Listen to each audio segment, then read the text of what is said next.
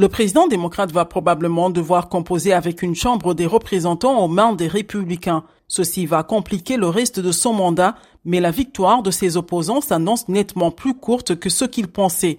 Le contrôle du Sénat, lui, est encore incertain. La composition finale de la Chambre haute, suspendue à trois sièges, ne devait en effet être connue que dans des semaines. Le comptage des voix en Arizona et au Nevada pourrait encore prendre plusieurs jours et en Géorgie, un second tour est prévu pour le 6 décembre. Longtemps, les républicains ont cru s'être ouverts un boulevard pour reprendre les deux chambres à leurs rivaux, promettant une vague rouge, voire un tsunami. Cela ne s'est pas produit, s'est réjoui jeudi Joe Biden, ajoutant que le 8 novembre fut un bon jour pour la démocratie, une nuit solide pour les démocrates. Le président Biden avait grandement axé sa campagne sur la défense de la démocratie et des droits, notamment celui à l'avortement.